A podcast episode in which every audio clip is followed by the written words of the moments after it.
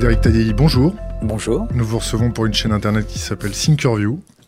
On vous reçoit dans le cadre euh, de votre profession, de votre émission, de ce que vous faites en ce moment, euh, des médias, du débat, de la liberté d'expression et tout un tas de choses. Présentez-vous succinctement. Frédéric Tadei. Est-ce que je suis journaliste? Une bonne... C'est une question que je me pose tout le temps. J'aime mieux dire animateur, moi. Animateur de télé, de radio. Euh, ouais.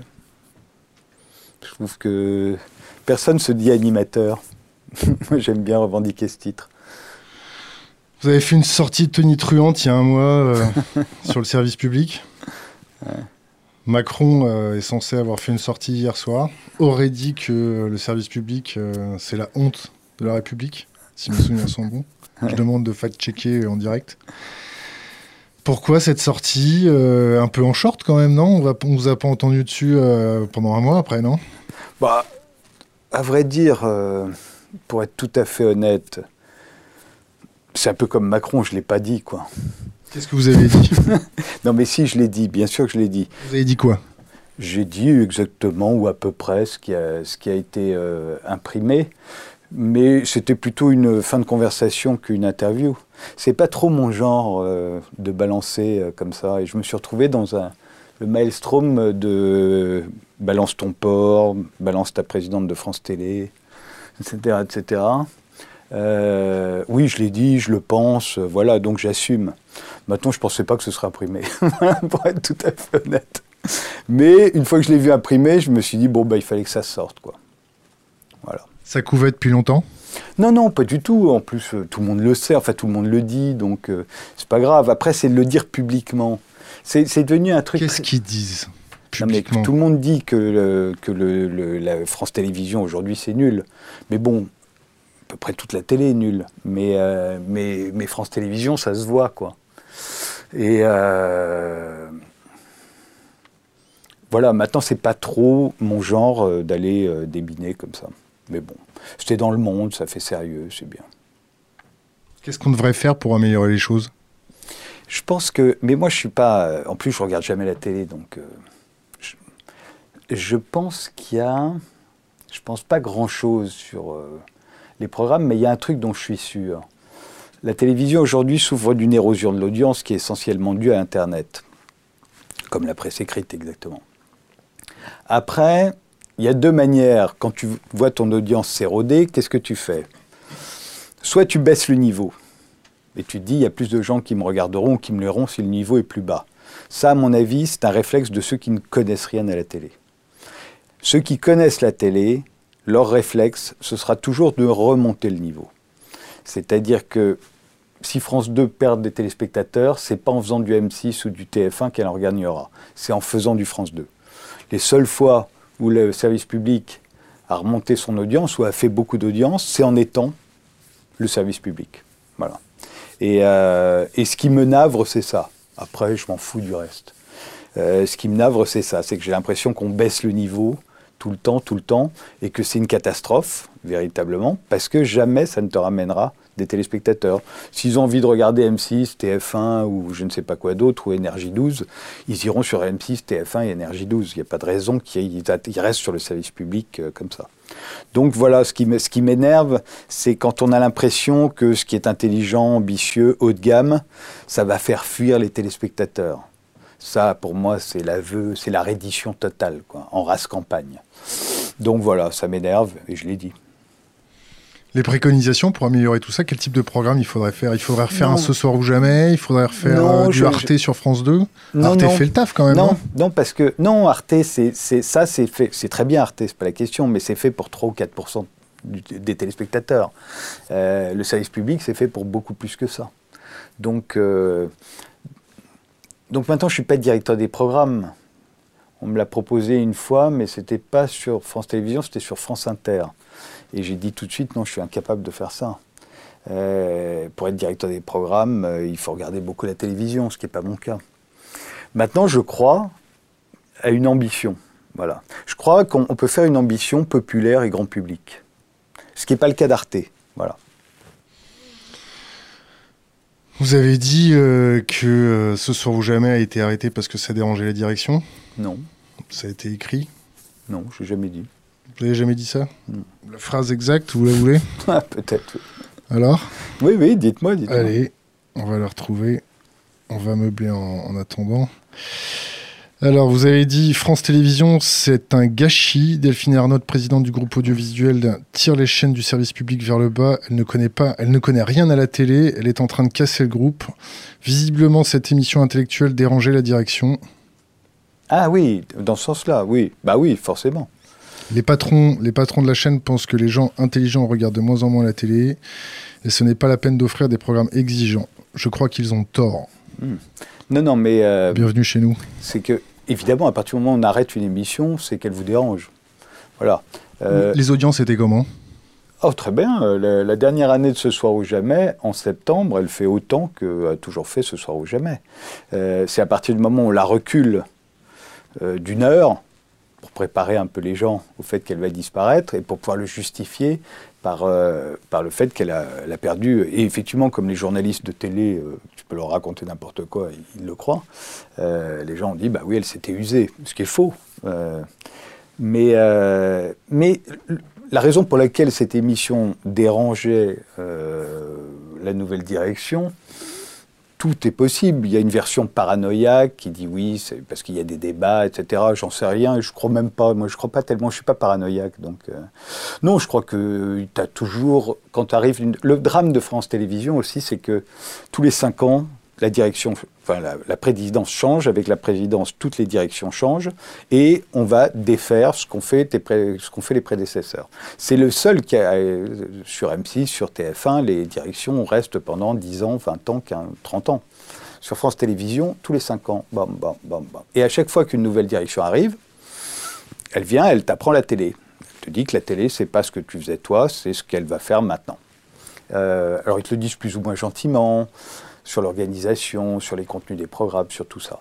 Bon, c'est toujours... euh, c'est amusant et en même temps c'est toujours un peu dramatique. Euh, on a l'impression que, voilà qu'on repart à zéro à chaque fois, c'est pénible. Maintenant, qu'est-ce que ça veut dire déranger la direction? Ça veut dire que tu les déranges parce que tu es là et qu'ils ont l'impression qu'ils peuvent faire mieux. C'est souvent ça. C'est pas parce que politiquement t'es gênant, parce que j'en sais rien, c'est possible aussi. Mais, euh, mais je crois plus simplement qu'ils se disent bon, de ce côté-là, on peut taper parce que ça fait moins d'audience qu'à d'autres endroits où ça en fait beaucoup. Euh, et, euh, et donc, euh, tu les déranges parce qu'ils ont envie de mettre un programme à eux à ta place. Voilà.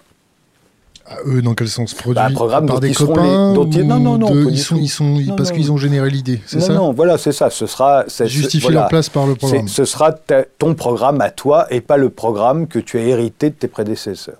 Voilà, c'est tout.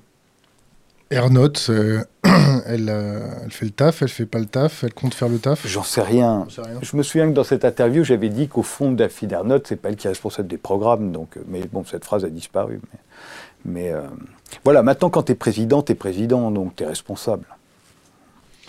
Est-ce que c'est pas parce que vous avez euh, invité des gens un peu touchy euh, sur le plateau Non, ça c'est le côté paranoïaque que je veux pas. euh, non, je crois. J'en sais rien. Sais- je sais que France Télévisions ne me l'a jamais reproché. Les deux directions précédentes. Et de toute façon, ils ne pouvaient pas me le reprocher puisqu'ils savaient très bien qui j'invitais. Vous savez, à la télévision, comme partout d'ailleurs, les gens que vous invitez, vos patrons les connaissent avant que vous les invitiez. hein. Vous ne les mettez pas devant le fait accompli. Vous envoyez à chaque fois. Combien de temps à l'avance? je sais pas. Il faudrait demander aux gens avec qui je travaillais. Mais comme nous, on faisait l'émission très souvent du matin pour le soir, tu leur envoies donc. tu leur envoies le matin, on va dire, ou l'après-midi. Ou au fur et à mesure, en tout cas. Il n'y a jamais eu un coup de fil du genre jamais, jamais, jamais de ma vie. liberté totale Liberté totale, mais pas seulement là, partout. euh, à Europe 1, euh, toujours. euh, donc. Jamais j'ai eu un coup de téléphone de France Télévisions. En tout cas, moi, maintenant, peut-être que d'autres gens de l'équipe diraient bah si, mais je crois pas. Non, franchement, on me l'aurait dit. Vous avez fait à peu près euh, un peu moins de 1000 émissions euh, sur ce soir ou jamais 750, très 750. précisément. Zéro procès? Zéro, bien sûr. Zéro procès, zéro départ. Si, un.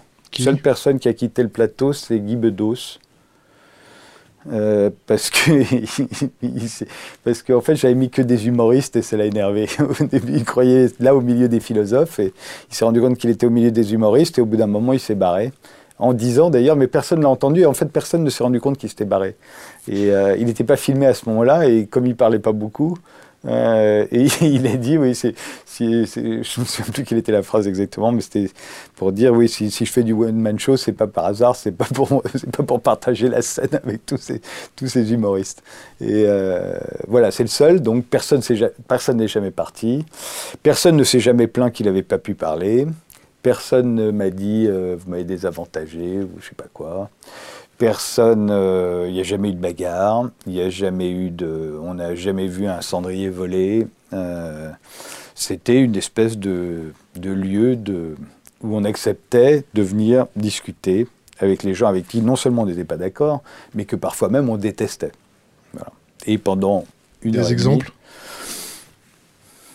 des centaines. Enfin, il suffit de revoir les émissions, on voit bien que les gens se haïssent dans certains cas. C'est chez vous qu'il y a eu euh, le fameux taisez-vous de. Oui, mais c'est pas par haine. Au contraire, même euh, le fameux taisez-vous d'Alain Finkielkraut. Euh, Alain Finkielkraut aimait beaucoup le travail de, de Abdelraouf Dafri, la série qu'il faisait sur Canal+. Il le dit d'ailleurs pendant l'émission, pendant le débat. Euh, mais non, non, ils se détestent pas et d'ailleurs ils partent plutôt réconciliés. D'ailleurs, les gens ne le savent pas, mais, mais euh, enfin réconciliés. Ils sont pas d'accord, mais ils sont pas, euh, ils sont pas à couteau tiré. C'est l'impression que donne la, télévision, ça. Un avis sur le CSA Non. Pas d'avis? Je les ai pas tellement connus, le CSA. Je les ai connus quand je faisais Paris dernière. On avait souvent des problèmes avec le CSA des séquences, certaines séquences qui peuvent poser problème, ouais. Mais pas parce que non, c'était toujours motivé, c'était très intéressant. C'était très intéressant. Je me souviens qu'une fille qui une fille qui, qui dansait ou je me souviens plus si elle se masturbait ou si elle dansait sur une tombe. Ça, le CSA n'avait pas du tout aimé, ne serait-ce que parce que euh, on était, on pouvait avoir la profanation, parce que c'était pas bien entendu. Et puis surtout, il avait fallu grimper au-dessus du mur euh, pour pouvoir rentrer dans le cimetière. Donc euh, c'était bien. Bon, j'avais été convoqué, enfin pas moi, mais euh, parce que je roulais vite et que, et que je buvais. Mais bon, on leur avait expliqué que c'était accéléré quand je roulais vite. Et que d'ailleurs, c'était pas toujours moi qui conduisais. C'était. Bon. Ils avaient bien voulu l'entendre. Je me souviens que j'ai été félicité par le CSA une fois. J'ai eu un mot en me disant qu'on me félicitait parce que j'avais demandé à, un célèbre patron de presse d'arrêter de, mentionner constamment le site d'information qui présidait. et il le disait tout le temps à l'antenne et ça commençait à ressembler à de la publicité. J'avais dit s'il pouvait le dire un peu moins souvent. Donc ça, j'avais été. Je me souviens, un jour, j'ai eu un blâme pour une interview de Dodo la Saumure il faut dire qu'il y avait beaucoup d'associations féministes qui avaient protesté contre l'interview que je faisais de Dodo la Saumure en disant que. Tenancier de la boîte à pute dans le Nord, c'est ça Voilà, proxénète, en disant qu'il n'y avait pas de personne contre lui.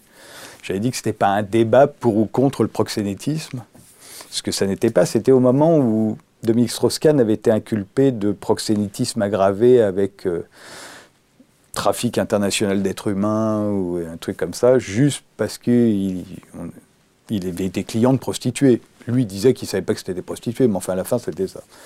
Et donc c'était très intéressant la notion de proxénétisme dans la tête des juges qu'il avait inculpés. C'est-à-dire en gros le client était le proxénète. Donc je me souviens que le seul proxénète qui existait à ce moment-là, c'était c'était de Dolès Saumur qu'on connaissait, qui pouvait venir sur un plateau télé pour qu'on parle de ce que c'était que le proxénétisme. Quoi.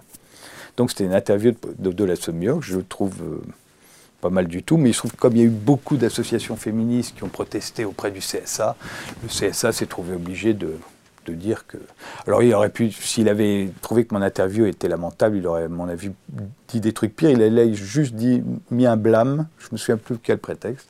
Et j'avais trouvé que c'était une très bonne initiative. D'ailleurs, je, trouvais ça très bien que le CSA commence à, blâmer les intervieweurs pour leurs interviews. Et j'espérais qu'il le ferait de même euh, au moment de la campagne présidentielle.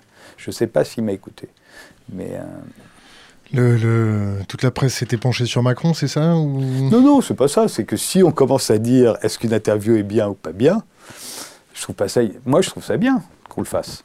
Et je trouve que le CSA devrait continuer. Et, euh, Vous vous voyez euh, président du CSA Pas du tout. On en est où en France pour euh, créer des débats, pour euh, animer, passer les idées Est-ce que toutes ces associations, est-ce que tout le monde tire le drap pour défendre son bout de gras? Est-ce que c'est pas nuisible à la pluralité des idées, à l'échange et même au respect? C'est aujourd'hui on est dans une seule période. Il y a un côté, je l'ai souvent dit les fanatiques donnent le ton, quel que soit leur bord, de tous les côtés. Ce sont les fanatiques aujourd'hui Euh, je ne sais pas si c'est les plus écoutés, mais en tout cas c'est les plus entendus. Et c'est en fonction d'eux qu'on a tendance à se caler. Or, qu'est-ce que nous disent les fanatiques? C'est que dès l'instant où vous invitez quelqu'un de l'autre bord, vous êtes complice de l'autre bord pour, animer des débats, c'est terrible. Ça veut dire que celui qui organise le débat et qui l'anime est constamment, constamment euh, soupçonné par une partie du public de faire le jeu des autres. Euh, c'est pas forcément, c'est pas le cas des invités. Moi, j'ai jamais eu aucun invité qui, a protesté euh, contre euh, un tel qui était en face, parce que la preuve, c'est qu'ils étaient venus, donc ils étaient d'accord. Ceux qui n'avaient pas envie de discuter avec un tel et un tel, ils ne venaient pas. Et c'est arrivé très souvent. Au cours des débats des dix ans pendant lesquels on a, invité des, on a organisé des débats sur, dans Ce soir ou jamais, il y a des gens qui ont dit non, moi je ne veux pas discuter avec machin. Et on a eu dans toutes les cas de figure, entre économistes, vous avez des, ça m'est arrivé encore récemment sur Europe 1. Euh, tout à coup, il y a un invité qui est arrivé. Au dernier moment, il a entendu le nom. Visiblement, il n'avait pas fait attention qu'un tel était euh, dans l'émission aussi. Quand il a entendu son nom, il est reparti directement. Il dit non, je ne veux pas discuter avec ce monsieur. Et euh, donc vous avez ça. Vous avez, on n'a jamais compris pourquoi. Et pourquoi je vous disais ça? Oui, euh, après, vous avez des problèmes avec les commentateurs. Vous avez rarement des problèmes avec les téléspectateurs. pas les téléspectateurs qui disent j'ai regardé cette émission, c'était ignoble parce qu'il y avait un tel. C'est généralement ceux qui commentent les émissions. Euh, donc c'est Twitter, c'est tout ça. Donc là, vous êtes dans un cas intéressant où effectivement, ce qui pour moi caractérise la démocratie, c'est-à-dire qu'on peut encore discuter sans se mettre sur la gueule. On peut s'écouter. On peut, pas forcément tomber d'accord, mais au moins euh, faire part de nos différends. Ce qui est la caractéristique de la démocratie et sa force, aujourd'hui est de plus en plus mal vécu par une partie des gens qui habitent ce pays. Euh, une toute petite partie, heureusement, mais c'est ceux qui crient le plus fort. Donc forcément, ça déteint sur ceux qui organisent des débats, s'il en est, en tout cas qui organisent des débats. Euh, et ça, ça a tendance, oui, à, tuer le débat. Est-ce que euh, vous êtes mis des limites pendant vos débats, de l'autocensure, euh, pendant ces interviews? C'est une question d'Internet. Oui, on se met toujours des, limites. pour moi, la loi est une limite. donc, les, tous les débats de ce soir ou jamais, la loi, qu'est-ce que nous dit la loi? Il y a des opinions qui ne sont pas des opinions, qui sont des délits. Ces opinions-là n'ont jamais été émises dans ce soir ou jamais. Euh, on n'en a même jamais, euh, on les a. Voilà, euh, ça c'est une évidence. Qu'est-ce qu'il y a d'autre? Vous avez des gens que vous n'allez pas inviter parce que leur image est entachée par un autre truc qui va parasiter si par exemple on est en train de faire un débat, euh, je ne sais pas moi, sur l'euro, et, euh, et, on vous accuse, je ne sais pas moi, d'avoir... Euh, la liberté d'expression. De? On va prendre un débat sur la liberté d'expression. Non, ce serait plus compliqué. D'abord, il n'y a pas de débat sur la liberté d'expression. J'en ai jamais fait. Vous voyez Non, non, c'est-à-dire que si vous êtes accusé d'avoir tué votre belle-mère, et que vous êtes par ailleurs un très bon économiste sur l'euro, je vais avoir tendance à vous écarter en me disant bon, on va penser qu'au fait qu'il a assassiné sa belle-mère et on n'écoutera pas ses arguments sur l'euro. Vous voyez, ce serait ça la, limite. Vous avez des gens aussi que vous n'allez pas inviter sur certains débats. Euh, c'est-à-dire que leur image étant tellement forte et tellement, euh, euh, problématique déjà, vous ne les inviterez que parce qu'on parle d'eux. Voilà. Il se trouve qu'on m'a souvent, quelquefois en tout cas, reproché d'avoir invité Dieudonné, par exemple. J'ai toujours invité Dieudonné pour parler de Dieudonné. Défendre Dieudonné face à des gens qui accusaient Dieudonné. Et d'ailleurs, personne ne m'a jamais reproché ces débats au moment où ils avaient lieu, ni le lendemain. On me les a reprochés après, longtemps après. Comme avec Tariq Ramadan? Tariq Ramadan, personne ne m'a jamais reproché d'avoir fait des débats avec Tariq Ramadan. Mais, Quand, euh, quand, euh, on vous met dans le même sac avec euh, Plenel, bah, enfin, d'ailleurs, personne ne le fait, à part l'ancien Premier ministre, qui ça? Manuel Valls. Mais sinon, personne ne l'a repris, d'ailleurs, c'est marrant.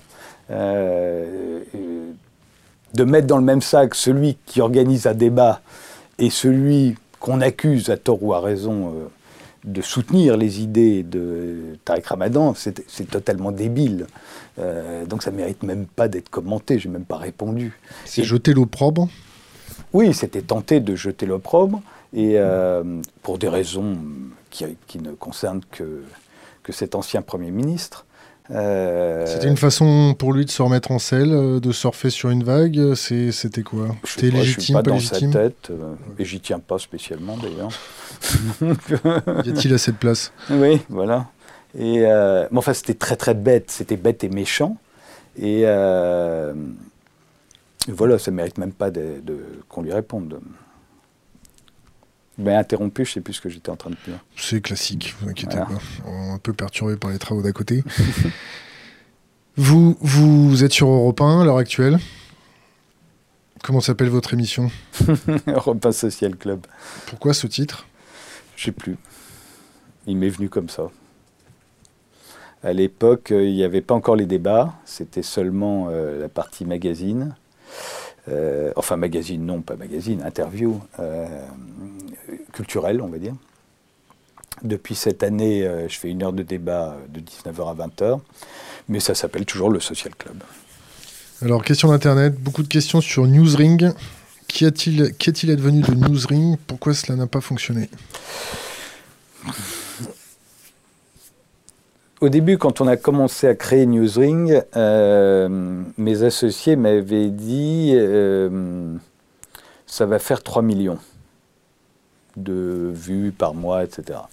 Je leur ai dit, les gars, vous- à mon avis, ça va faire un million. Ça a fait un million. Et il fallait que ça en fasse 3 pour que ce soit rentable. Combien ça coûte une émission comme ça? Euh, c'était pas une émission Newsring. Newsring, c'était un site de débat Ah oui. sur Internet, en disant, ben voilà, le débat, c'est toujours limité dans le temps et par le nombre de participants. Que Quel était le budget de tout ça? Je me souviens plus. Je crois qu'on avait ramassé 2,5 millions et demi d'euros. euh, je crois que c'est ça. Donc l'idée, c'était, partout, les débats sont limités dans le temps et en nombre de participants. Il n'y a qu'Internet qui peut te permettre d'avoir des débats illimités et en temps et en nombre de participants. Mais pour ça, il faut que les gens argumentent. Parce que si tu veux participer au débat, il faut que tu argumentes. Sachant qu'on voulait écarter les mecs qui vont le café du commerce, les injures, etc. Donc des arguments, c'était ça qu'on mettait en avant. Or, tu t'aperçois, t'as beau fulminer devant ta télé en te disant Ah ouais, si j'étais dans ce soir ou jamais, j'en aurais des choses à dire. C'est pas vrai, en réalité. Très peu de gens ont des choses à dire sur les débats. Et je m'inclus dedans. C'est pour ça que moi je suis neutre. Parce qu'au fond, la plupart des débats, pour argumenter, avoir de vrais arguments, la plupart des débats, ça m'échappe. Moi, je suis curieux, j'ai envie de comprendre, j'ai envie de me faire une opinion, éventuellement, moi, pas tellement, mais admettons que les gens aient envie de se faire une opinion. Mais de là à argumenter, à défendre une position, c'est très, très différent. Et, on s'est aperçu assez vite que, que les gens étaient plus nombreux à lire ce qui se passait sur Newsring qu'à y participer. Donc déjà, ça, ça, ça, baisse le nombre de gens. Et puis au fond, est-ce que les gens ont envie de débats très longs, avec beaucoup d'arguments Au fond, la plupart du temps, tu as envie d'être conforté dans ce que tu penses déjà. Un jour, un jour j'ai... Je me suis un peu picoré avec le, le directeur du, de la télévision publique russe. Et il m'a dit... Il f... Alors, de tête, il m'a dit il ne faut pas donner aux gens ce que tu veux, mais ce que les gens veulent. Ouais. Qu'est-ce que les gens veulent? Je sais pas, et moi, je n'ai jamais pensé ça. Moi, je pense qu'il faut, euh, leur donner le meilleur dont tu es capable, ce que toi tu rêverais peut-être euh, d'avoir. Et puis après, on verra bien. Si ça marche, tant mieux. Si ça marche pas, tant pis. Quand j'ai créé Ce soir ou jamais, je me suis pas demandé est-ce que les gens veulent l'actualité euh, commentée par les gens de la culture, les artistes et les intellectuels. Je me suis pas demandé ça. Les gens, la plupart du temps, veulent ce qu'ils connaissent déjà. Et moi, je suis comme eux d'ailleurs, en tant que téléspectateur, en tant que lecteur, euh, je suis sûrement, comme tout le monde, j'ai envie de ce que je connais déjà. Euh, en tant qu'animateur, j'ai envie de trucs que les autres n'ont pas encore fait. Parfois, ça, ça match. Voilà, pas toujours. Question Internet. La possession des chaînes de télé par des millionnaires est-il dérangeant pour la liberté de la presse ou la liberté d'émission? Moi, je ne pense pas du tout. Pas le moins du monde. Ça, c'est parce que vous êtes sur Europe 1 Pas seulement. Mais il se trouve que je suis sur Europe 1, que j'y suis très bien. J'ai jamais eu aucun problème. Jamais personne n'est venu me dire il faut pas faire ça parce que euh, le groupe Lagardère, etc. Jamais. Maintenant, je suis pas en train de, je présente pas le 20 h Voilà. Alors présenter le 20 h euh, sur la 5 d'Ersan euh, ou de Berlusconi en Italie, je sais pas ce que ça donnait. Mais, mais je sais que moi, j'ai jamais eu aucun problème. Finalement, je me demande, euh, même si euh, on n'est pas plus libre, euh, regarde la presse américaine, la grande presse américaine. elle, a toujours été entre les mains de millionnaires. Elle a toujours fait un travail remarquable, en tout cas en termes d'investigation, bien supérieur au travail qu'ont pu fournir les Français pendant des décennies. je me fie absolument pas à à des télévisions ou à des radios étatiques en pensant que c'est là qu'est la liberté. Ça peut l'être quand c'est un service public bien séparé des intérêts de l'État. C'est le cas maintenant ou pas? Comme ça pourrait être le cas maintenant, oui. Je ça pense pourrait être le cas, donc ça l'est pas. J'en sais rien, j'y suis pas. Et puis en plus, je suis pas dans les rédactions et j'ai jamais fait une émission d'enquête. Il faudrait demander ça à Élise Lucet, à des gens comme ça. Euh, c'est jamais été mon travail, moi. Donc, euh, mais en ce qui concerne mon travail, je n'ai jamais eu aucun problème. Bolloré sur Canal j'ai jamais été euh, chez Bolloré. Je crois que le problème de Bolloré, il est plus qu'il ne connaît rien à la télé qu'autre chose. Euh, c'est le même problème que, que, sur le service public. Donc une tendance pour remonter l'audience à baisser le niveau, la même chose. Hein. Euh, est-ce qu'il, est-ce que maintenant, moi, ce qui m'intéresse, c'est la stratégie de Bolloré. C'est plus ça. Pour l'instant, il a toujours eu deux, trois coups d'avance sur ceux qui lui disaient qu'il faisait des choses nulles. Et euh, donc, c'est peut-être le cas aujourd'hui. Il a peut-être deux ou trois coups d'avance, peut-être qu'il veut aller quelque part. Ce qui est sûr, c'est que Canal, tel qu'on l'a connu, ça fonctionne plus économiquement. Avec des Netflix, avec des choses comme ça. Donc, il faut que Canal change. On verra.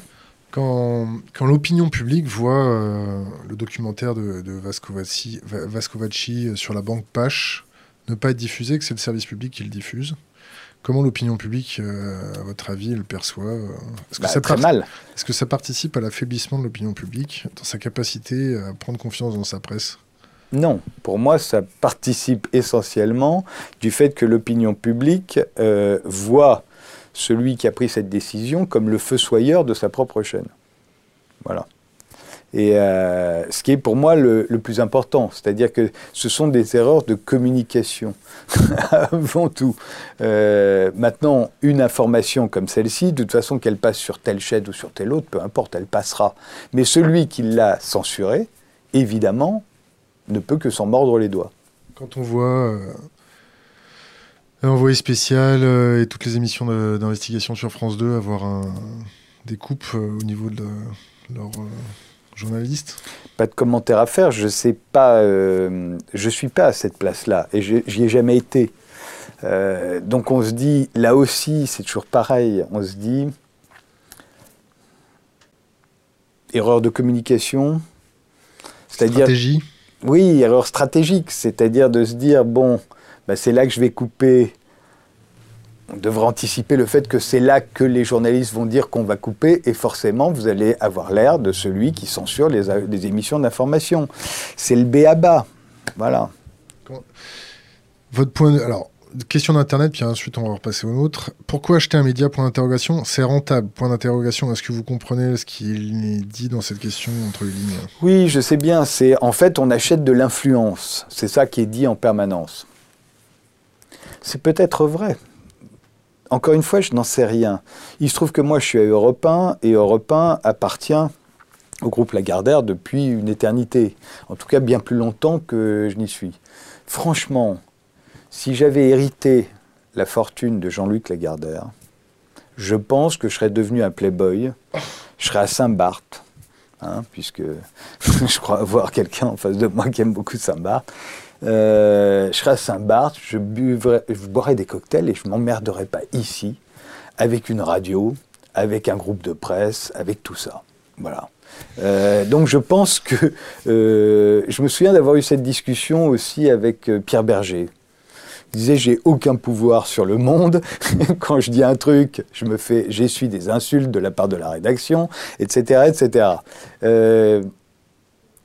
En même temps, je, suis obligé de constater que beaucoup de millionnaires investissent dans les médias. Je crois qu'il y a un truc de prestige là-dedans.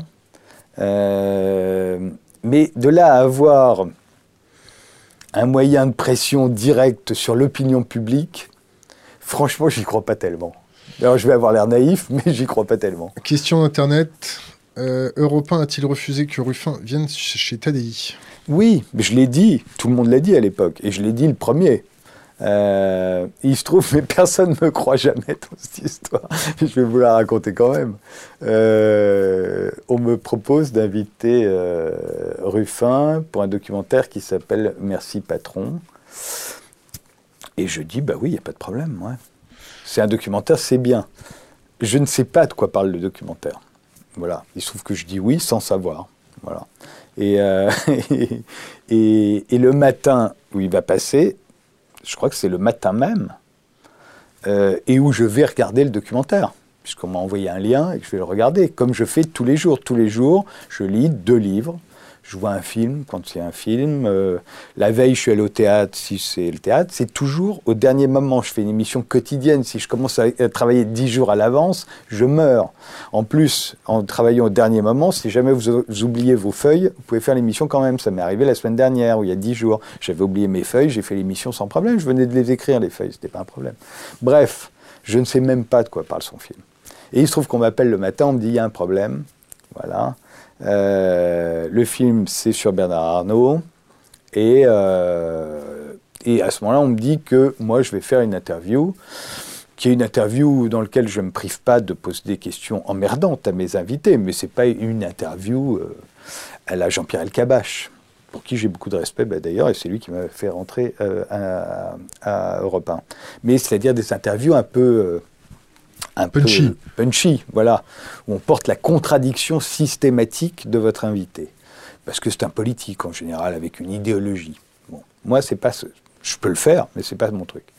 Donc je sais que, donc a priori, Europe 1 dit bon, il faudrait pas que ce soit une interview promo. Je fais pas des interviews promo, mais enfin quand même, c'est une émission qui qui, euh, qui parle des, des, films, des livres qui sortent, donc a priori qui n'est pas une et donc, il n'y a pas de problème, je leur dis. Je ne sais même pas de quoi parle le film. Mais en revanche, je vais le dire. Je vais dire que c'est pas moi qui, tout à coup, a une lubie et qui dit. Et ils me disent oui, il n'y a pas de problème. Voilà, et je le dis. Et j'ai eu Ruffin au téléphone. Et quand Ruffin au téléphone me dit Mais vous saviez que je. Je dis non. Mais je crois qu'il ne m'a pas cru. Que je lui ai menti. Mais euh, c'est une évidence. Je ne peux pas lire, voir les films huit jours avant mon émission. Je les vois le jour même. Est-ce que vous connaissez la charte de Munich Ouais. Ça raconte quoi C'est les devoirs et les droits euh, des journalistes. Je je suis pas très là-dedans, moi. Mais, mais pourquoi c'est important Pour les journalistes, peut-être, non Pour l'opinion publique je... Ouais, ouais. J'aime bien le. J'aime, j'aime bien. Euh, il y en a un qui me concerne un peu. Euh, c'est le. Passage de soupe Non, défendre le droit à l'information aux commentaires et à la critique. Voilà, ça c'est ma partie. Je suis pas un enquêteur de terrain, je suis pas, euh, suis pas quelqu'un dans une rédaction qui se demande s'il peut livrer cette information. Je suis pas quelqu'un qui donne de l'information au sens où les journalistes en donnent. Moi, je donne de l'information au sens où les, je donne de l'information sur ce qu'il y a dans les livres, par exemple. Voilà, il y a des livres qui vous donnent des informations. Et à mon avis, à mon humble avis, pour bien comprendre le monde, aujourd'hui, il vaut mieux lire des livres que lire les journaux. Alors, question d'Internet, son point de vue sur les nouveaux médias qui naissent, tels le média et les chaînes YouTube. Internet peut-il remplacer la télé et permettre aux gens de faire leur programme selon leur goût et aspiration? Bien sûr, évidemment, c'est ce qui est déjà en train d'avoir lieu. Et ça aura lieu de plus en plus. Euh, la génération de mon fils, ils regardent la télévision, mais ils ne savent pas ce que c'est de la télévision. Quel âge? 18 ans. Tout ce qu'ils regardent, en vidéo, on va dire, en images qui bougent, c'est sur Internet. Il il a pas, chez moi, il n'y a pas la télévision, donc je ne regarde pas la télévision. Il n'y a que sa mère qui regarde la télévision, et elle la regarde dans une pièce spéciale où personne d'autre. voilà, moi, je ne vois jamais la télévision. Quand je rentre dans cette pièce et que la télévision est allumée, je ressors. Mon fils n'a jamais regardé la télévision, en tout cas avec ses parents, depuis les Télétubbies. C'est la seule fois où il a dû regarder un programme de télé. Maintenant, il regarde de la télévision sur Internet et il ne sait pas que c'est de la télé. Il ne sait pas sur quelle chaîne ça passe, il ne sait pas, d'où ça vient. Voilà. Je pense que c'est une grande partie de cette génération et dans ce cas-là. On va tous devenir dans ce cas-là. On va regarder effectivement des, des programmes télévisés qui seront du stock et non plus du flux. Enfin, ça peut être du flux aussi. Brut, par exemple, que je trouve euh, très intéressant, c'est de la télévision. Voilà. Mais il se trouve que c'est de la télévision qui passe directement euh, sur votre téléphone portable. Vous avez regardé ce qu'on fait, nous? Non. Je regarde jamais la télé, je vous dis. Mais nous, on n'est pas, on n'est pas la télé, nous. Ah, vous êtes de la télé, bien sûr que vous êtes de la télé. Pourquoi on est de la télé? Ben, Parce que c'est télévisé. C'est télévisé. Là, on est en train de faire de la télé. Le fait qu'on la fasse dans cet endroit-là plutôt que dans un vrai studio ne change rien à l'affaire. C'est de la télé. C'est tout. Mais j'ai rien contre la télé en soi, j'en ai fait et j'adore ça. Mais il se trouve que, en ce qui me concerne, j'ai d'autres choses à faire dans la vie et que si je commence à regarder la télé, j'ai plus le temps de lire des livres. Euh, quoi le livre de ce matin? Aujourd'hui, malheureusement, euh, Johnny Hallyday est mort. Donc, j'ai pas eu besoin de lire euh, les deux livres que j'aurais dû lire normalement. Et je ne sais même pas lesquels c'est, c'est là où c'est drôle. oui. C'est qui vous les fournit? Hein? Non, mais c'est-à-dire que j'ai dit oui à un moment ou à un autre. Vous voyez, j'ai dit oui, ça m'intéresse. Mais je ne sais plus quel c'est et je ne sais pas forcément ce qu'il y a dedans. Parfois, j'ai des, surprises euh, désagréables. Question d'Internet. Sa vision de la démocratie actuelle? Ça s'appelle une démocratie représentative, avec ses défauts et ses inconvénients. Je ne vais pas vous refaire la phrase de Churchill. Euh, mais, mais c'est quoi la phrase de Churchill euh, bah c'est, le plus mauvais des systèmes, à l'exception de tous les autres. Euh, tant qu'on n'aura pas trouvé mieux. Maintenant, j'ai suffisamment invité de gens qui avaient des doutes à l'égard de ce système pour ne pas en connaître toutes les, les, les faiblesses. Mais, mais bon, j'en connais pas d'autres. Maintenant, de toute façon, je ne vote pas. Pourquoi Parce que je suis journaliste. Et alors, les journalistes ne devraient pas voter? Ben non, c'est. Euh, en tout cas, tous ceux qui sont euh, intéressés à organiser des débats. Moi, j'admets tout à fait qu'on soit un journaliste d'opinion, hein, c'est pas la question. Et quand bien, et y compris quand on est un enquêteur, un journaliste d'investigation, on a le droit de vouloir combattre machin. ça me pose aucun problème. Tant qu'après, on ne déforme pas la vérité euh, sur machin. Mais... En revanche, quand vous organisez des débats, c'est quand même plus emmerdant. Quoi. Alors, évidemment que j'ai des convictions, des opinions, des préjugés comme les autres. J'essaye de pas qui ne débordent pas, qui ne dégueulent pas. J'essaye que les gens que j'invite viennent dans mon émission en se disant il va être neutre. Et ils viennent d'autant plus facilement qu'ils ne savent pas ce que je crois, ce que je pense. Donc euh, j'évite de donner mon opinion sur quoi que ce soit dans tous les domaines. Euh, et pour aller au bout du compte, autant ne pas voter. Comme ça, euh, on n'est pas... Parce que dès l'instant où vous votez, après, vous aurez tendance à vouloir voir triompher les, les, les, idées ou en tout cas les supporters de celui pour qui vous votez ou pour qui vous allez voter. Ou vous, voilà. Donc j'ai poussé le raisonnement jusqu'au bout. Comment, comment vous percevez euh, l'arrivée de Russia Today sur la télé? Aucun problème.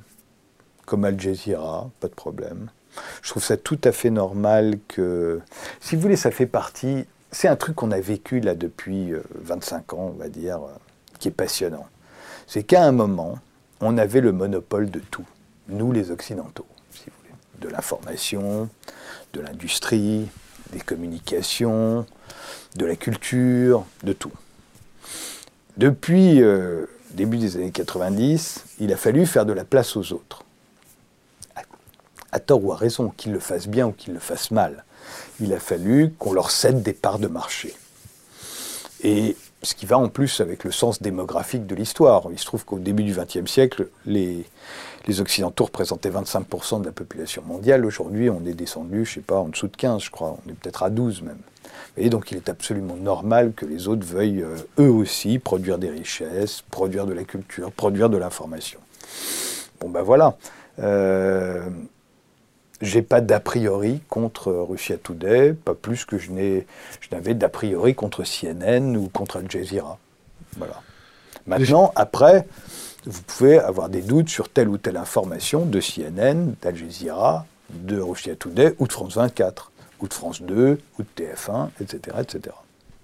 Les fake news, qu'est-ce que vous en pensez? On fait comment pour les combattre? Est-ce que les journalistes occidentaux ne sont pas responsables de l'affaiblissement de l'esprit critique du public. Et est-ce que l'esprit public n'est pas devenu plus perméable aux fake news de tous bords? C'est compliqué. Je pense que il y a toujours eu des fake news. Voilà. Euh, je pense qu'il y en avait. Tchernobyl? Hein? Genre Tchernobyl? Ah non. Pourquoi Le nuage de Tchernobyl, c'était pas une fake news? Ah, le fait qu'il passerait pas en France Oh, j'appelle pas ça une fake news, j'appelle ça de la. Un petit arrangement avec la vérité Non, j'appelle ça de la. de la démagogie, euh, de la faiblesse d'esprit, de la bêtise, de l'ignorance, tout ce que vous voulez, mais j'appelle pas ça une fake news. La fake news, c'est l'information fausse que vous fabriquez euh, pour tromper le public, que les autres reprennent par bêtise, par ignorance, par incompétence, par incompétence ou par idéologie, parce que ça les arrange, euh, et que le public avale par ignorance, par euh, naïveté, ou parce que ça l'arrange et qu'on sait bien qu'on a envie de croire aux nouvelles qui nous arrangent. Voilà. Ça a toujours existé. Je pense que quand on voyait, je sais pas, les 600 quotidiens qui sortaient en France euh, avant la Première Guerre mondiale, ça devait être bourré de fake news. Bourré. Euh, les guerres ont été propices à toutes les fake news les plus invraisemblables. Euh, la guerre froide a été fascinante, le combat entre les deux blocs, enfin bon, tout ça. Ça a toujours existé. Il se trouve qu'aujourd'hui, vous avez là encore, euh, on a dû céder des parts de marché, c'est-à-dire que les, les, politiques, les journalistes, les professionnels de la parole n'ont plus le monopole de l'émission de la parole. Et ça, on le sait depuis en 1995. J'invite euh, sur Canal Pierre Lévy, qui est à l'époque le grand spécialiste d'Internet, le mec qui réfléchit Internet, génialement bien d'ailleurs, il a été très peu démenti, euh, et qui nous dit voilà, c'est fini on va tous devenir émetteurs. En 95, on le sait. On sait aussi que ça va être la fin de, la hiérarchie telle qu'on l'a connue, qu'il y aura plus cette espèce de centralisation qui va nous dire ce qui peut sortir, ne pas sortir, etc., etc. Tout ce qui fait le journalisme, trier les informations, les hiérarchiser, etc., etc., c'est fini. Ce sera bientôt fini. Et aujourd'hui, c'est fini. À partir du moment où les réseaux sociaux sont le moyen pour déjà plus de 50, peut-être même 60% des Américains de s'informer, et que les Français doivent pas être très très loin, vous savez bien que tout ça est fini. Et que à partir du moment où tout le monde est émetteur, tout le monde peut relayer tout et n'importe quoi. Euh, je pense que les journalistes étaient eux aussi des relais de fake news, qu'aujourd'hui ça s'est démultiplié, ça s'est accéléré aussi, et que donc euh, voilà, c'est une des raisons. Euh, Est-ce que vous connaissez l'astroturfing? oui. oui, j'en ai parlé. Il se trouve que j'ai fait un débat sur les fake news. Euh, donc, euh, je me souviens que le, terme astroturfing euh, est revenu. Je crois d'ailleurs que celui qui l'avait créé, ce mot était sur mon plateau. Mais j'ai déjà oublié, il faut me le rappeler. Influencer l'opinion publique en lui montrant. Oui, avec les usines. Non, ouais, non, mais les usines, ça peut être ça, ou sinon simplement un algorithme qui, une intelligence artificielle qui va pondre des commentaires en faveur de X Voilà. ou Y. Ça, c'est beaucoup vu en Corée. Euh, euh, Est-ce que si on est tous émetteurs, mais euh, qu'on est vu par personne parce que le grand patron de, du réseau social euh, a décidé de mettre un prisme de lecture euh, sur son réseau, relayé par de l'intelligence artificielle sous stéroïdes, est-ce que c'est pas le nouvel ORTF Encore une fois, pas, je, ne suis- je suis un anti-complotiste de C'est pas un folie. complot, Non, non, non, hein. non, j'ai bien compris, mais vous allez comprendre. Je, je vous l'ai dit, je suis pas paranoïaque. De la même manière, toute idée de complot possible, je suis a priori contre. Vous voyez, Alors, si je vous dis- je me dis, il ne peut pas, ça ne fonctionne pas comme ça. Je crois toujours au hasard, je crois à la liberté, je crois à la possibilité, quel que soit le système, de pouvoir passer entre les failles, euh, etc., etc. Donc tout ça fait que, euh, même si tout cela existe, et je crois absolument que ça existe, je crois que ça n'est pas infaillible. Je ne crois pas à l'hyperpuissance. Il n'y a jamais d'hyperpuissance. Donc je crois que tout est possible, y compris de faire travailler des robots qui envoient des commentaires favorables, etc., etc. Évidemment que tout le monde le fait et tout le monde va le faire. Je crois évidemment que la NSA peut capter toutes les communications, mais je crois que les pauvres sont incapables de les écouter, de les hiérarchiser et de voir là où c'est intéressant. vous Donc les je crois que même vous les si stockez tout- et que vous avez une capacité de calcul pour les traiter à, a posteriori, on fait quoi? Je sais pas. Pour l'instant, je me dis. euh, Va bien votre licorne et votre bisounours?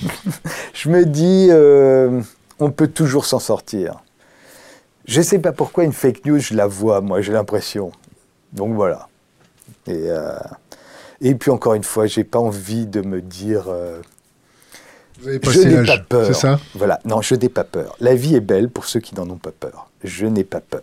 Voilà. Quoi qu'il arrive, je n'ai pas peur. Le soir des attentats du 13 novembre, je n'avais pas peur. Voilà. Et le lendemain, j'ai dit à mon fils de sortir et d'aller boire un verre en terrasse. Voilà. Jamais avoir peur.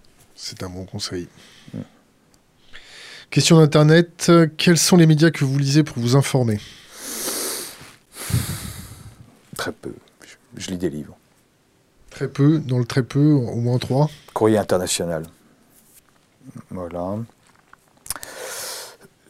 J'aimerais le lire plus souvent, mais j'y arrive pas. Mais pour moi, c'est aussi intéressant que les livres. C'est The Economist. Voilà. C'est tout. À peu près tout. Maintenant, il m'arrive de lire euh, des articles dans la presse quand je prépare un débat. Je vais regarder euh, ce qu'a dit. euh, je, vais, un peu lire Libération, ou Le Monde, ou Le Figaro. voilà, mais, mais c'est plus pour avoir des chiffres, des choses comme ça. Moi, je m'informe. je m'informe pas sur l'actualité immédiate. Ça m'intéresse pas beaucoup. C'est l'écume, ça. Moi, ce qui m'intéresse, c'est la mer qui est en dessous. Voilà. Si vous comprenez ce qui, la mer, l'écume, vous la comprenez. Si vous comprenez les courants, vous comprenez l'écume, c'est ça? Oui, c'est intéressant les courants, c'est pour ça que j'organise des débats. Les débats, c'est pas tellement pour vous faire changer d'avis. Là où les débats sont intéressants, c'est de comprendre pourquoi les gens ne sont pas d'accord. Si vous avez compris pourquoi les gens ne sont pas d'accord, donc les courants contraires, et il y en a sur absolument tous les sujets, absolument tous les sujets, euh, vous avez fait un grand pas dans la compréhension du monde. Et moi, ce qui m'importe, c'est la compréhension du monde. C'est la com- comprendre ce qui se passe autour de moi aujourd'hui. Et ce qui se passe autour de moi aujourd'hui, c'est pas ce qui se passait autour de moi il y a 20 ans. Est-ce que ça vous épuise? Après avoir fait euh, plus de 700 émissions avec des points de vue euh, dans tous les sens, est-ce que votre disque dur... euh, Non, ce qui m'épuisait à la fin de Ce soir ou jamais, parce que tout se durcissait, c'était la. Ce qui m'épuisait, c'était le. Oui, le- cette espèce de montée du fanatisme, de l'antagonisme, de l'hostilité, euh, y compris du mensonge, de l'ignorance qui va avec. Ça, ça avait tendance à m'épuiser. J'avais plus envie d'être là. J'avais plus envie d'être au milieu De tous ces crétins? Non, c'est pas forcément des crétins. Euh, Il y a parfois des gens très intelligents qui deviennent haineux, qui veulent la guerre civile. Voilà. C'est l'impression d'être là où se répète la guerre civile. Vous voyez? Pour l'instant, on se parle, on est en train de discuter, on s'envoie des arguments, mais on sent bien que les couteaux sont en train de s'aiguiser. Voilà. Je l'ai senti à un moment. Je l'ai senti euh, à la fin de ce soir ou jamais. Pas partout, heureusement. Mais j'ai commencé à le sentir. Euh, et peut-être euh, j'avais plus envie d'être là aussi à cause de ça.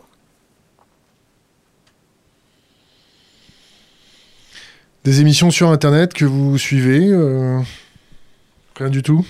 Non. non vous avez un mail, vous savez vous servir d'un ordinateur, j'espère J'ai un mail, il y a 30 000 mails non lus dessus. 30 000 Plus de 30 000, je peux vous le montrer. Euh, moi, je dis toujours aux gens, si vous m'envoyez un mail, vous m'envoyez un SMS pour me dire que vous m'avez envoyé un mail. Parce que sinon, je n'irai pas de moi-même. Sinon, je passe mes journées à lire mes mails. C'est comme je passerai mes journées à regarder des programmes télé sur Internet. C'est un choix après. Vous décidez que vous allez regarder des programmes télé sur Internet, ou vous lisez des livres, ou vous regardez des films, ou vous regardez des séries, ou vous vivez. Vous voyez, le temps n'est pas extensible à l'infini, il faut faire des choix. Alors, question d'Internet. Pense-t-il que la télévision puisse passer totalement à côté de sujets et que les zones à défendre sont un exemple concret? Trop compliqué pour moi.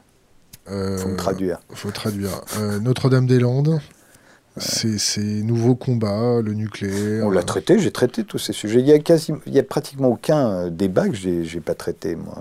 Et aujourd'hui, je les traite tous sur Europe 1 et ça me passionne.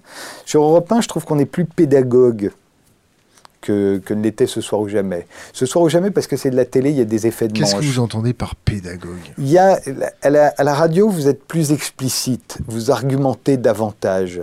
Il y a moins d'effets de, de manche liés à l'image qui vont faire qu'on va essayer de dominer son adversaire par d'autres moyens que, euh, que le contenu, si vous voulez.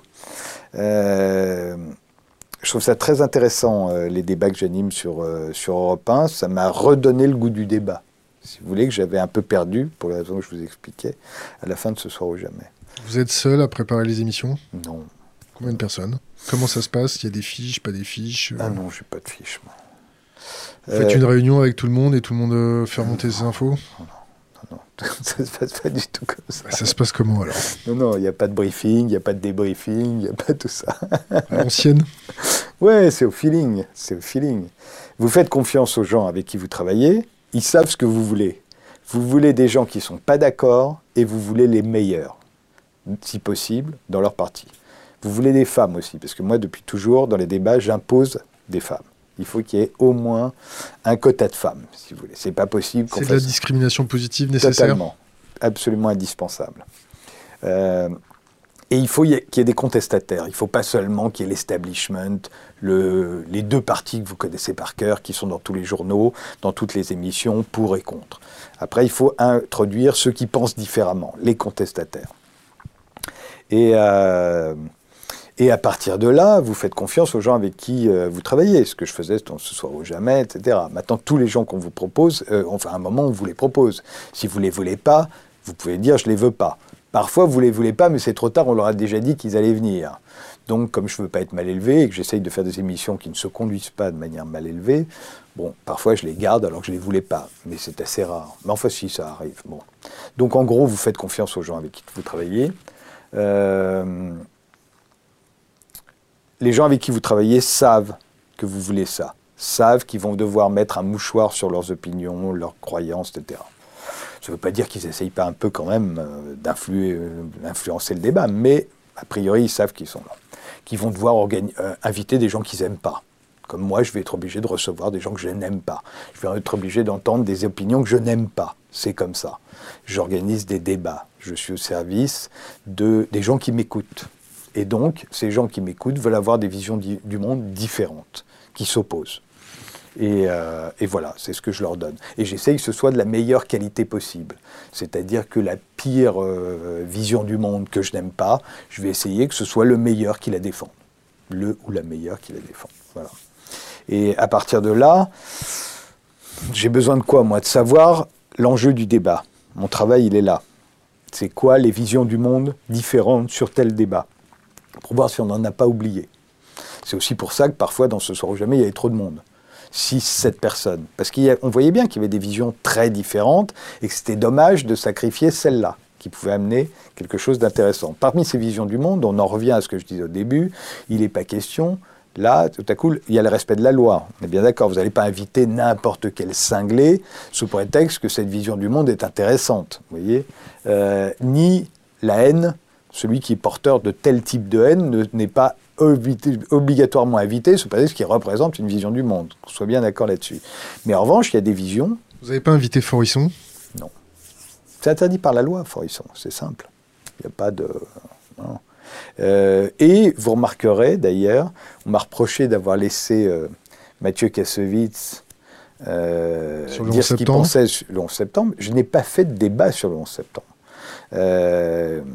C'était un vrai problème pour moi, de faire, faire, ne pas faire un débat sur le 11 septembre. finalement, qu'est-ce que j'ai choisi? Il se trouve qu'au même moment, on a invité un mec qui avait une vision complotiste, on l'a invité dans une autre émission sur une autre chaîne, mais du service public. Et qui? je me souviens plus. On l'a invité et on ne l'a pas laissé parler. En gros, on l'a invité et puis on a invité un mec en face de lui pour le plier, qui n'y connaissait rien, mais qui a été de mèche avec l'animateur et on a tourné l'autre en dérision sans jamais l'écouter, sans jamais lui laisser la parole. Pure démonstration de mépris, euh, comme la télévision peut en donner. Ce qui a renforcé l'opinion publique. Évidemment, ce qui a renforcé les complotistes à mort. Donc moi, j'ai fait le débat sous l'angle, et j'ai dit, machin, machin a été invité, etc. Et j'ai fait le débat, je veux dire, faut-il que ce débat-là sorte d'Internet pour venir à la télévision? Mais à ce moment-là, qu'il y vienne et qu'il y vienne vraiment. Pas de la façon dont il s'y prend là, qui est une façon tellement, là encore, erreur stratégique, erreur de communication. On est là, on caricature, et on se rend bien compte qu'en fait, on fabrique l'ennemi on fabrique celui qu'on est censé dénoncer.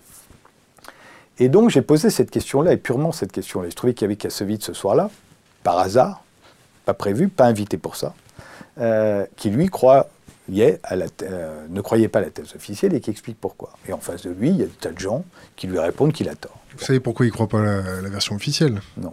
Pour lui, c'est une version déjà qui a été présentée par des criminels, et pour, pour euh, rien que pour ça, on doit la regarder à la loupe.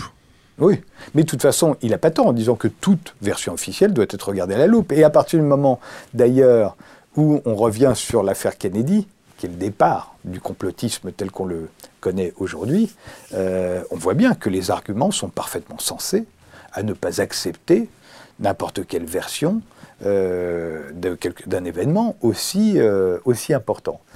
Et, c'est très marrant d'ailleurs qu'on n'a pas du tout la même réaction vis-à-vis -vis du complotisme en ce qui concerne l'assassinat de Kennedy, qu'on a rapport avec le complotisme, et j'ai posé la question d'ailleurs quand on a fait, là quand on a,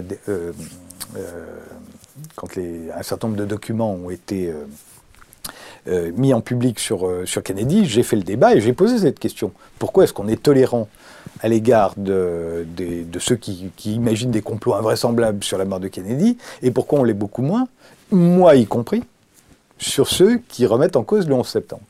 Euh, qui remettent en cause la version, officielle du 11 septembre. Et tout ça est très intéressant pour moi. Et les gens font complètement la différence. Et d'ailleurs, je me souviens quand j'avais été emmerdé par quelques journalistes qui m'avaient reproché d'avoir laissé parler Kassovitz sur ce sujet, je leur ai dit qu'à ma connaissance, il n'y avait pas encore de loi qui interdisait le, complotisme, et que si quelqu'un venait me dire que Lee Harvey Oswald n'était pas le seul à avoir tiré sur Kennedy, est-ce qu'il fallait que j'appelle la police? Euh, Évidemment, euh, les pauvres journalistes m'avaient dit, bah non, c'est différent. Mais comme ils ne connaissent rien à rien, et c'est aussi le problème sur le complotisme, c'est-à-dire que ceux qui se mêlent répondre soi-disant complotistes ne connaissent rien. Et que donc, forcément, ils fabriquent du complotisme, si vous voulez. Euh, et c'est ce que je leur avais dit aussi. Je leur ai dit, moi, je sais pourquoi je suis contre les complotistes. Vous, je ne suis pas sûr. Et si demain, c'est les complotistes qui prennent le pouvoir, vous m'engueulerez, comme vous m'engueulez aujourd'hui, vous m'engueulerez de défendre des positions non complotistes. Donc, euh, on, est dans, on est dans le, l'ignorance, encore une fois, et l'incompétence généralisée. Mais tout ça pour dire que je n'ai pas fait ce débat, par exemple. Dans Ce soir ou jamais, je n'ai pas fait le débat sur le, sur le, 11 septembre. Pour une raison, c'est qu'il me semble qu'il était devenu impossible de le faire. Ça aurait pris trop de temps. Ça aurait, ça aurait été invraisemblable. C'est-à-dire que tout le monde, et d'ailleurs ça a été fait après, après ce euh, euh, qu'avait dit Kassovitz chez moi, il a été invité chez Guillaume Durand à l'époque. Ils ont fait une espèce de simili-débat avec Kassovitz et je ne sais plus qui à côté de lui, Jean-Marie Bigard, je crois, qui était censé représenter les complotistes, et puis je ne sais plus qui en face.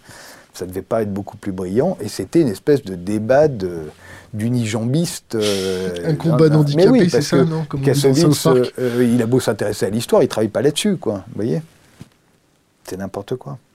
Question d'Internet. Comment on fait face aux GAFAM, aux pubs, à la télé qui Alors, il faut écrire les gars correctement. Hein. C'est les GAFTA, ils veulent dire non, non, non, non, on va reformuler la question. Comment on se remet à lire et à s'informer aujourd'hui? Problème d'éducation. Comment on fait face aux GAFAM, aux pubs, à la télé qui prennent toute notre, notre attention? Bah, faites comme Comment on fait pour éviter de se faire aspirer le cerveau? On coupe tout, on met une pièce avec une grosse porte pour la télé euh... Je sais pas. Euh, il y a des marques dans, dans lesquelles on peut être, euh, avoir plus de confiance qu'en les autres, chacun ayant les siennes. Euh, moi, je crois qu'on s'informe plus dans les livres que dans les journaux, mais c'est pas vrai sur tout, on le sait bien, parce que les livres, il y a un peu de décalage. Donc, il faut avoir confiance dans un certain nombre de journalistes, de titres de presse, d'organes télévisuels ou, euh, ou, ailleurs. Il faut, il faut faire confiance à ceux à qui on a confiance. Et le jour où ils trahissent notre confiance, il faut, il faut rompre, c'est tout. Rompre? Oui, rompre. C'est-à-dire qu'il ne faut plus faire confiance à celui qui vous a trahi. C'est comme dans la vie, quoi. Comme en amour. oui.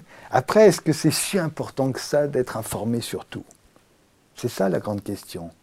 Moi, j'ai l'impression qu'il faut comprendre le monde dans lequel on vit faut pas vivre dans ce monde avec les repères qu'on avait du monde précédent, d'il y a 20 ans ou il y a 30 ans.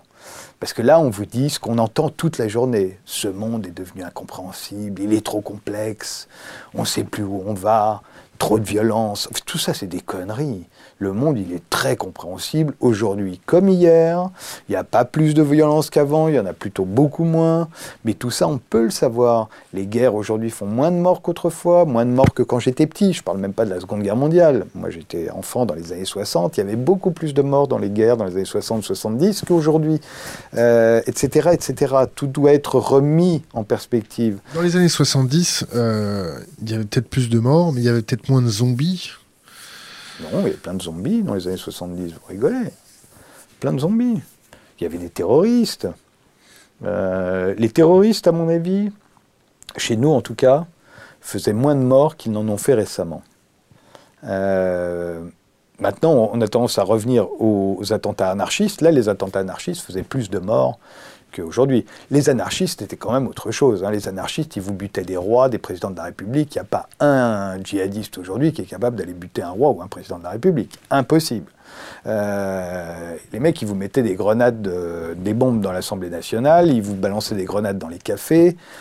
Putain, c'était autre chose. Hein. Euh, aujourd'hui, c'est particulièrement sanglant et dégueulasse des attentats du 13 novembre tirés sur des femmes, des enfants, des jeunes, euh, etc., ça nous paraît absolument répugnant et, horrible. Je ne sais pas si c'était comme ça euh, du temps des anarchistes, voilà. mais c'était pas comme ça dans les années 60-70, où le terrorisme était ciblé. C'était la police, c'était les ministres, c'était euh, c'était les détournements d'avions aussi. On l'a oublié, mais les détournements d'avions, ça ressemblait beaucoup à enfin d'une autre manière. Voilà. Bon, enfin bon, de toute façon, ça sert à rien. Je m'embarque dans un truc. Ce genre de comparaison n'a pas d'importance. Dans 15 euh, ans, euh, vous voyez où? On va écrire des bouquins à Saint-Barth euh? Non, j'écris pas de livres. dans 15 ans Dans 15 ans, ouais, peut-être que j'aurai envie d'écrire un livre sur la télévision. Je trouve qu'il n'y a pas de bons livres sur la télévision. Ce serait peut-être intéressant. Enfin, un grand livre, un truc un peu littéraire, un peu. Ouais.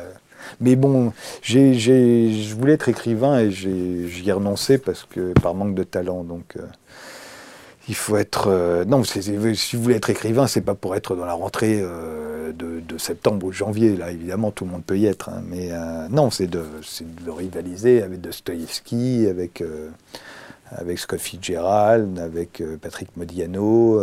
Tolstoy. Voilà avec Tolstoy. Et là, je n'étais pas, pas compétent. Maintenant, je peux remplacer le manque de talent par l'expérience. J'ai vécu des trucs. Par beaucoup de travail, non? Ah non, c'est autre chose. Le travail, c'est autre chose. Non, non, c'est l'expérience, le ressenti. J'ai été dans le poste, vous voyez? Je suis encore d'ailleurs. J'ai été dans le poste et ce que ça fait d'être dans le poste, c'est intéressant. En quoi ça vous change? En quoi, euh, en quoi ça vous change pas d'ailleurs? C'est quand même un endroit particulier. C'est une aventure moderne. C'est comme être cosmonaute. Vous voyez? C'est une aventure moderne, cosmonaute. Qu'est-ce que vous pensez des hackers? Je les aimais beaucoup dans les années 90. Je les trouvais euh, très drôles. Très drôles et... euh, Ils sont toujours très drôles. hein. Oui, oui, mais très drôle et, et pas méchant. Je pense qu'aujourd'hui, ils peuvent être méchants. Ils sont devenus méchants. Euh, ce qui a fait beaucoup de tort aux hackers, c'est la façon dont Hollywood les a, les a incarnés, généralement par un Chinois. Euh, si souvent euh, dans les films américains. Mais c'est surtout toujours un type capable de faire des trucs qui sont totalement invraisemblables techniquement. On a, Vous avez vu Monsieur Robot? Non, On vous le conseille. Ouais. Mais non, ce qui est drôle, c'est que quand vous, êtes, vous avez un scénario un peu compliqué, vous ne savez pas comment vous en tirer, vous appelez le hacker chinois et généralement, il trouve un truc pour... euh, que Vous avez vous- jamais vu le film où il y a un hacker euh, qui doit forcer euh, qui doit forcer un mot de passe et pendant qu'il il- il force le mot de passe, il y a une jeune demoiselle qui lui pompe le dard. Vous avez pas vu ça? Non, je me souviens pas de Vous ça. allez voir ça. Ouais. Qu'est-ce que vous pensez des lanceurs d'alerte, leur traitement médiatique? C'était Opération Espadon. Bien vu les gars, merci. Euh, le film Opération Espadon, bien sûr, je l'ai vu. Oui. Non, mais il est totalement invraisemblable, Opération Espadon. Mais c'est un bon film. c'est un bon film d'aventure. Et euh, euh, des lanceurs d'alerte. J'ai rien contre. Snowden, Assange. On va rester sur Snowden, on, on verra Assange après. beaucoup de respect, beaucoup de respect, ne serait-ce que parce que ils ont beaucoup plus perdu à, à lancer leurs alertes qu'ils n'y ont gagné, Essayer de se faire protéger par la France et par sa loi qui ne les protège pas. bien sûr, mais c'était logique.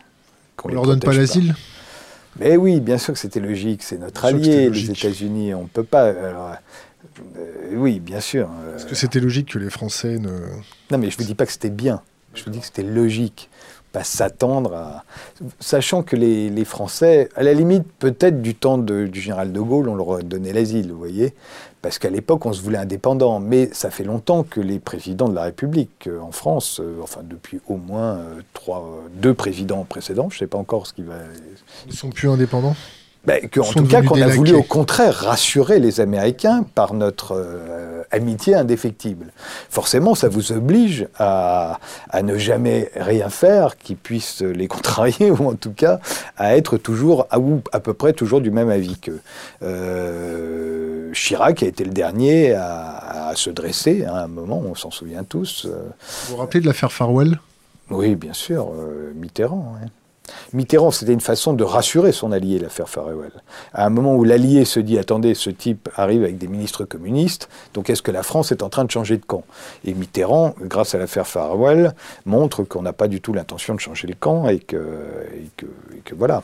Donc euh, maintenant, quand on veut rassurer son allié, pour lui montrer qu'on n'est pas son ennemi, euh, parfois on a tendance à, à pas le contrarier sur des trucs, notamment sur des trucs symboliques. Mais euh, on sait bien que Snowden, Assange, en étant des ennemis de l'État, ne sont pas seulement des ennemis de l'État américain, ils sont des ennemis de l'État quel qu'il soit, y compris de l'État français. On ne peut pas s'attendre à ce que les Français, tout à coup, trouvent que, euh, oui, ce serait de l'opportunisme. donc, comme Poutine accueillant Snowden. Vous voyez C'est de l'opportunisme. Les, amis, les ennemis de mes ennemis sont mes amis. On arrive à la fin de notre euh, interview. Est-ce que vous avez euh, un conseil à laisser aux jeunes générations? C'est une question qu'on laisse toujours euh, à tous nos invités. J'ai dû dire plein de conneries, donc, ne les, les prenez pas au pied de la lettre. Ne me jugez pas mal sous prétexte que j'ai peut-être dit des conneries ou des choses avec lesquelles vous n'étiez pas d'accord. Ne me détestez pas par principe. On n'est pas obligé de détester les gens avec qui on n'est pas d'accord. On n'est pas obligé de les haïr. Euh, Servez-vous de votre intelligence de la vôtre. Ne misez pas tout sur l'intelligence des autres. Ne faites pas une confiance aveugle à des gens euh, assis sur des canapés, euh, devant des caméras comme ça, et, qui vous refont le monde, et qui ont l'air de, de savoir de quoi ils parlent. Ils ne savent pas forcément. Euh, et leurs intentions ne sont pas toujours très bonnes, ne sont pas toujours aussi pures qu'ils voudraient nous le faire croire. Euh, soyez pas macartistes. C'est l'ambiance en ce moment. L'interdiction professionnelle, le soupçon permanent, l'amalgame. Euh, il y a un gros, gros truc macartiste en ce moment en France. Euh, sur un peu tous les sujets d'ailleurs. Hein, j'ai pas de. Ne croyez pas toujours au complot. Croyez au hasard et aux coïncidences. Elles ont beaucoup plus fait dans l'histoire du monde que les complots. Euh, Informez-vous un minimum, mais quand même un peu, pour pas qu'on puisse vous faire avaler n'importe quoi. Maintenant, la question, c'est où s'informer je pense que ça va être de plus en plus difficile. On n'a pas trouvé de modèle économique. Les journalistes se sont paupérisés, les rédactions aussi. Je ne sais pas comment ils vont faire. Lisez des livres. Frédéric Tadei, merci. C'est un plaisir.